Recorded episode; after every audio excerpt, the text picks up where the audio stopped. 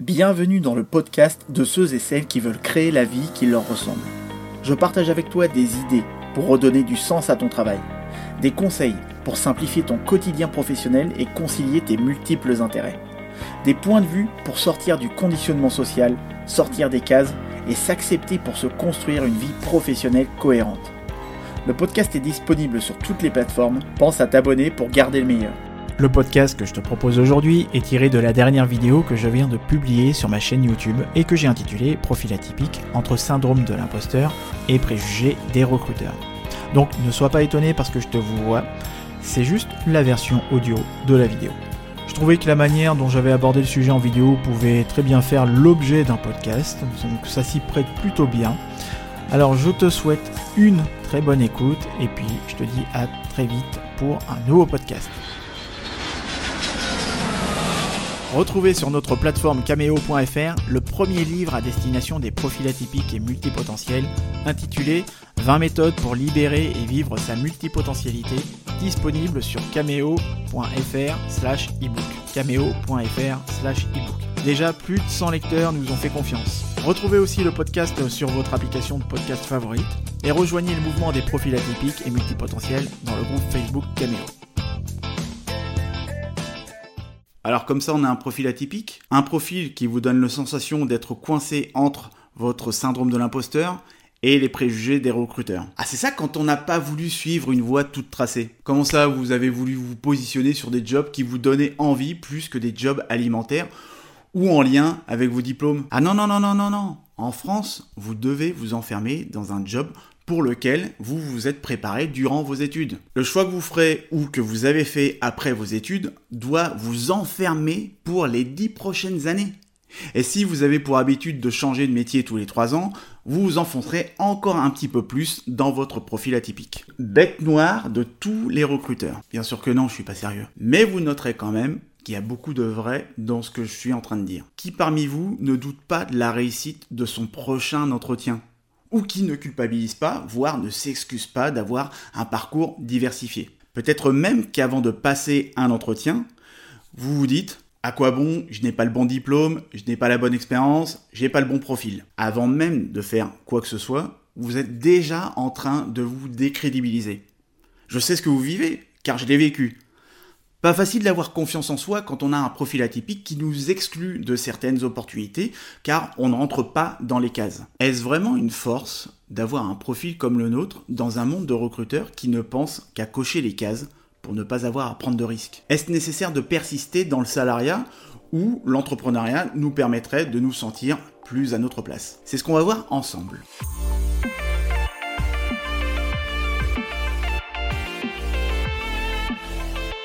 Déjà, quand on parle de profil atypique, de quoi on parle? Je vais rester dans le cadre du travail, pour être le plus pragmatique et pour que ce soit plus clair pour tout le monde, et d'éviter que tous ceux et celles qui s'étiquettent de zèbres viennent nous éclairer leur science avec leurs commentaires moralisateurs. Ah oui Ah, c'est très bon Je vais donc parler de profil atypique, pas de surdoué, d'ailleurs je vois pas le rapport. On parle de profil atypique quand une personne sur le marché du travail offre à un employeur un parcours diversifié d'expériences variées dans des secteurs plus ou moins éloignés les uns des autres. Un recruteur va donc vous mettre dans la case des profils atypiques si vous êtes autodidacte et sans diplôme, dans un pays très académique comme la France, ne pas avoir de diplôme, c'est la garantie sûre de ne pas avoir le même salaire que ses collègues, qui font exactement la même chose que vous d'ailleurs, d'évoluer moins vite et surtout d'avoir des critiques jalouses de personnes diplômées qui ne supportent pas d'être managées par quelqu'un qui n'a pas de diplôme. Ça serait si le diplôme rendait compétent. Vous serez aussi atypique si vous avez plusieurs diplômes dans des domaines qui n'ont rien à voir entre eux. Désolé pour ceux et celles qui aiment apprendre, vous effrayez vos interlocuteurs. Déjà qu'avec mon BTS de commerce, mon diplôme de relations publiques, euh, ma licence à ESRH et mon master en management, j'avais des difficultés à attirer l'attention des recruteurs. Alors, j'imagine pour les parcours universitaires très atypiques. Vous passerez pour un profil atypique aussi si vous avez repris vos études. C'est tout le paradoxe du recruteur français ou du recruteur ou du français ou de l'être humain. Non, en fait, du recruteur français. On vous fera la remarque que vous n'avez pas de diplôme, mais on s'interrogera aussi sur le fait que vous repreniez des études ou que vous êtes multidiplômé. Comprenez, vous allez faire flipper votre interlocuteur. Et oui, et qu'est-ce qui lui garantit que vous ne vous ennuierez pas au bout de quelques mois et que vous ne serez pas trop qualifié pour le job? Heureusement qu'il y a des employeurs logiques et audacieux qui se disent ce n'est pas qu'au candidat de s'adapter au job, c'est aussi l'opportunité pour ce poste d'être adapté au candidat. Quand on peut le faire, et quand on n'est pas coincé dans des processus RH. Et puis vous passerez aussi pour un profil atypique si vous avez du mal à rester dans un job plus de deux ans, si vous changez de secteur d'activité et de fonction régulièrement, et si votre CV reflète une personnalité part. De toute manière, tout dépend des secteurs d'activité où vous vous présentez. C'est sûr que ce sera difficile de faire votre place dans le milieu du droit ou de l'ingénierie ou tous ces métiers où vous devrez faire preuve de technicité et connaître des normes, procédures, processus, etc. En revanche, dans des métiers où on vous demande d'être plus polyvalent, comme, je sais pas, l'événementiel, la fonction commerciale, euh, l'immobilier, etc., ça sera peut-être apprécié, et encore. Donc, les métiers où cela requiert une certaine maîtrise de compétences techniques, ce sera difficile. Par contre, les métiers qui nécessitent des compétences personnelles, là, ce sera peut-être plus facile d'accès. Je dis bien peut-être. Cela dépend aussi du type d'entreprise où vous postulez. Les grandes entreprises qui respectent à la lettre les process, les procédures RH bien définies et où le système hiérarchique est bien établi, là aussi ça sera très difficile d'y mettre un pied, mais pas impossible. Notamment si vous êtes face à un recruteur qui voit en vous une réelle richesse à apporter à son entreprise. Ça arrive. Vous serez peut-être mieux accueilli dans une entreprise plus petite, à taille plus humaine, où la polyvalence est plus recherchée. Vous noterez que je ne fais pas référence au monde des startups, car dans les startups, on ne recherche pas des profils atypiques aux multiples compétences, on cherche à faire des économies de recrutement. Nuance. Il faut scaler, scaler, scaler, scaler tout le temps. Scaler ses compétences et son temps. Si tu es polyvalent, que tu sais faire du SEO, prospecter, marketer, programmer, communiquer, faire le café, le ménage et porter des suites à capuche fluo avec un numéro dans le dos, que tu voudrais vivre, manger, dormir dans notre boîte trop cool, que tu t'en fiches de l'équilibre de vie pro-perso, alors rejoins-nous. Par contre, euh, on, te paye le minimum, hein, mais c'est la garantie euh, pour monter en compétence et parce que c'est cool de travailler dans un endroit cool, non? Bref, pas évident de trouver un environnement de travail idéal quand on a un profil atypique. C'est dommage car on peut très bien s'épanouir et se démarquer par ses résultats sans avoir suivi la voie royale. Malheureusement, les managers et recruteurs préfèrent recruter des profils qu'ils connaissent déjà ou qui leur ressemblent. Ils sont très craintifs de prendre des risques et ça se comprend. Hein un recrutement, ça coûte cher, une intégration euh, ratée, ça coûte cher aussi. Voilà, tout comme une fin de contrat d'ailleurs aussi. Donc imaginez si le profil atypique recruté ne fait pas l'affaire, le pauvre recruteur ou manager, il sera la risée de ses collègues. Ah tu vois, on te l'avait bien dit de ne pas faire de social.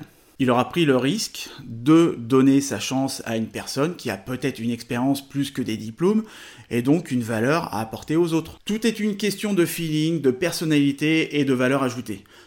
Mais bon, avant d'arriver à là, il faudrait déjà que les recruteurs lâchent leurs préjugés et arrêtent de regarder en priorité où est-ce que vous avez fait vos études, où est-ce que vous habitez et d'où provient votre nom de famille. Avoir un profil atypique, est-ce un fardeau ou un super pouvoir Malheureusement, si vous cherchez un discours qui rassure en vous disant que vous avez un super pouvoir, bah vous êtes trompé d'endroit. En plus, ce n'est pas vous rendre service de vous mentir en vous soufflant des paillettes au visage. Une personne ayant un profil atypique ou un parcours atypique, appelez ça comme vous voulez, devra davantage prouver au recruteur que cette personne est fiable et compétente. Ce sera à vous de démontrer à votre interlocuteur les liens entre vos différents choix professionnels et de décrypter votre expérience pour la faire coïncider avec le poste à pourvoir. Quand on a un profil atypique, on a plutôt intérêt à mettre l'accent sur la cohérence du parcours et des compétences transférables. C'est la cohérence de ses choix professionnels antérieurs et le fil conducteur du parcours qui rassureront le recruteur. Si on laisse transparaître un parcours chaotique qu'on a subi ou que euh, c'est le résultat de non-choix ou de concours de circonstances, là c'est mort. Mais c'est aussi important de démontrer que l'on peut vite s'approprier sa nouvelle posture et les codes de l'entreprise afin de s'intégrer facilement. Aussi, le frein qui est légitime des recruteurs, c'est la difficulté à miser sur un profil atypique qui vient d'un autre domaine.